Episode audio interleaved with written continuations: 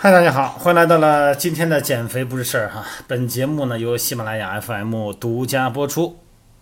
今天这段音频呢，还得聊一聊拉伸。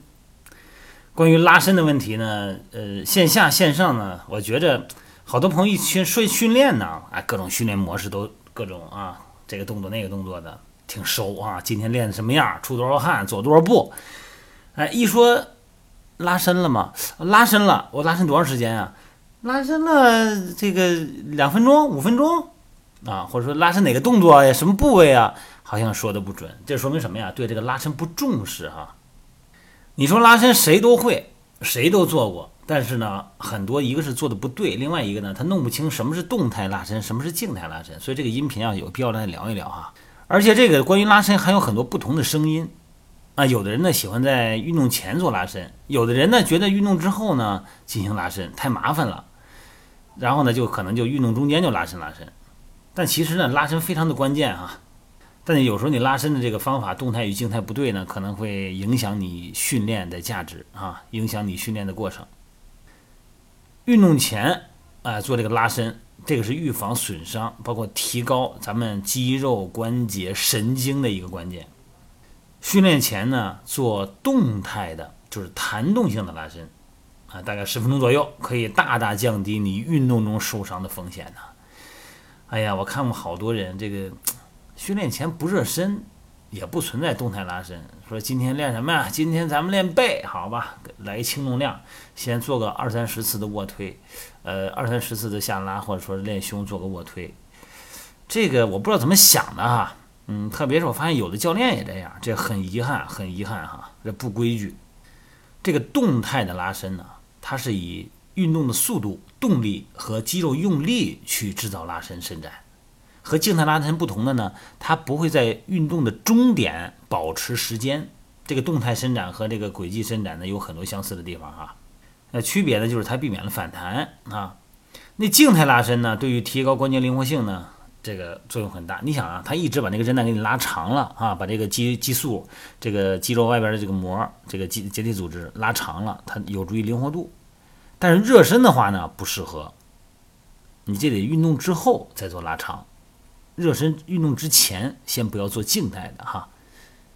所以说，静态的和动态的拉伸的最大区别在于被拉伸部位肌肉的抑制作用。运动完以后，咱肌肉都过度紧张吧，张力非常大哈，甚至肌肉有挛缩的现象哈。哎，但是这个时候做静态拉伸。但如果你比方说你没运动啊，你今天上班开会，连续坐了一个多小时、两个多小时，哎，这个时候身体整个都僵了。这个时候呢，哎，做静态拉伸，这个呢可以缓解疲劳，而且非常有用。那么关于具体每一个部位啊，这个每一个关节的拉伸动作呢，我那个在微信平台里边可以发一下，可以进入微信平台哈。还是汉语拼音的全拼，德完段能练练四无素星星不阿巴进去可以看到哈。有很多的观点是这样认为的，说这个运动员人家训练人家的比赛那强度这么大啊，他肯定运动前有充分的热身啊，充分的动态拉伸。我们就是一般普通人儿是吧？老百姓偶尔健健身，活动活动，没这么大运动量。你跟他比运动量，你是没他大。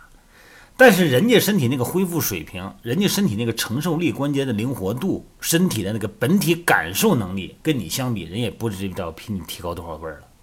所以说，其实相对来讲，你所用的运动量对于你的身体的承受力已经够大了，可能比人家他运动员、专业运动员还要大。所以说，热身包括运动后的拉伸，对我们普通人来讲，其实更重要。什么叫训练有素？训练有素，并不是说他的运动成绩好，而是他规矩，他这个程序、热身、拉伸、准备活动啊，服装怎么喝水、怎么吃饭，人家自己心里面门儿清，这个流程他知道。因为如果他不这么做，他将影响他的训练效果，会让他出伤，容易受伤。而我们普通人呢？一个礼拜可能练个一两次，觉着无所谓，这是玩儿。其实你一定要想到哈，你的运动密度越低，运动频率越低，你的身体的承受力越差，你的神经的本体保护能力也就越差，你就越容易受伤。所以说呢，你就越要注意这些训练前、中、后的流程。